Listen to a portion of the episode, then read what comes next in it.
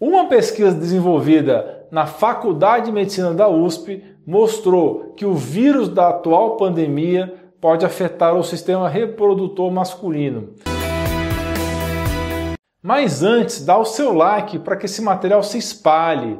Isso é de fundamental importância para que esse vídeo atinja mais pessoas que podem estar precisando muito. E se inscreva no canal de saúde mais completo e diversificado do Brasil, ativando o sininho para ser avisado de novos vídeos assim que saírem, para que você e sua família terem excelência em saúde.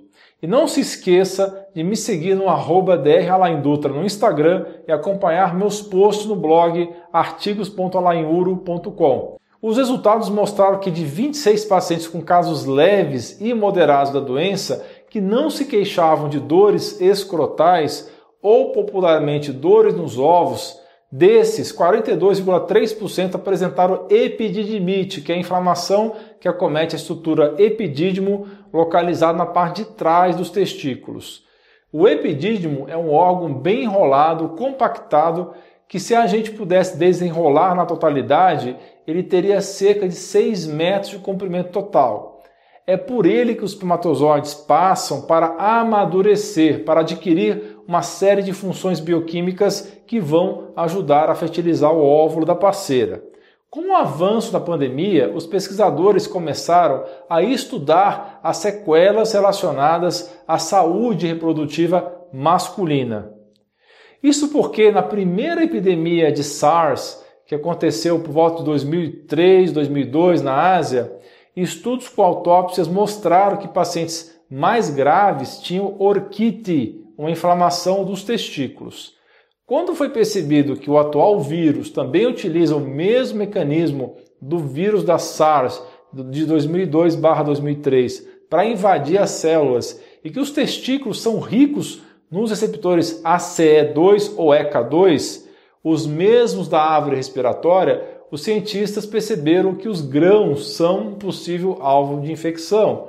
Na verdade, o segundo órgão, depois do pulmão, com maior quantidade de receptores ECA ou ACE é o testículo.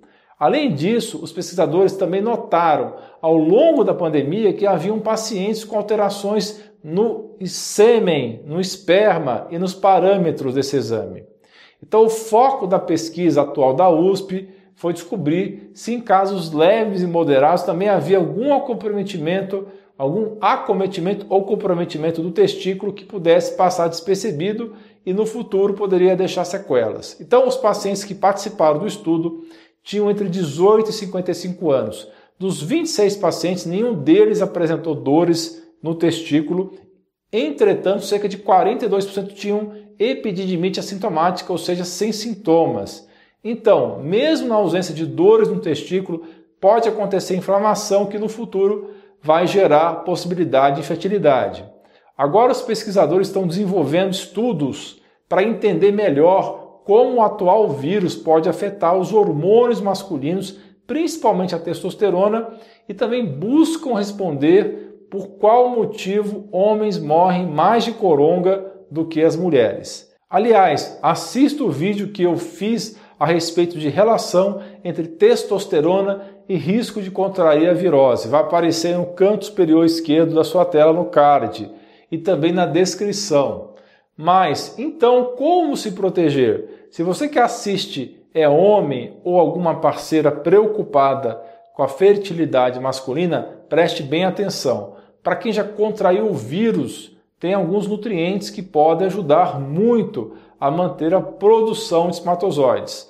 Estudos demonstram que o uso de ômega 3, óleo de peixe e alimentações saudáveis, como a dieta mediterrânea, aumentam a fertilidade masculina. A suplementação com ômega 3 melhora dois parâmetros espermáticos, motilidade, que é o movimento, e o formato da cabeça. Melhora também a contagem e a concentração de espermatozoides. A dieta mediterrânea é rica em frutos do mar, frango, grãos integrais, leguminosas, frutas e vegetais melhorou a fertilidade em estudos nos Estados Unidos, na Europa, Oriente Médio e Leste Asiático. Já dietas ricas em carnes processadas, grãos processados, açúcar e doces piorou a fertilidade. Então, evite esses alimentos inflamatórios. O esperma é altamente suscetível a estresse oxidativo. Estudos demonstram que a suplementação do parceiro com antioxidantes melhorou as taxas de sucesso de gravidez em clínicas de fertilização. A suplementação com os itens L-carnitina, ômega 3, L-citrulina, vitamina C, coenzima Q10, vitamina E, zinco, ácido folínico, metilcobalamina, selênio, ácido alfa-lipóico e trimetilglicina apresentou excelentes resultados. Para quem precisar mais detalhes, clica no link do card e na descrição para ter acesso a esse material. Não se esqueça de dar um joinha nesse vídeo, compartilhar com seus amigos e familiares e clicar em inscrever-se para que você e sua família atinjam excelência em saúde. Você é fera! Um grande abraço e um beijo no seu coração.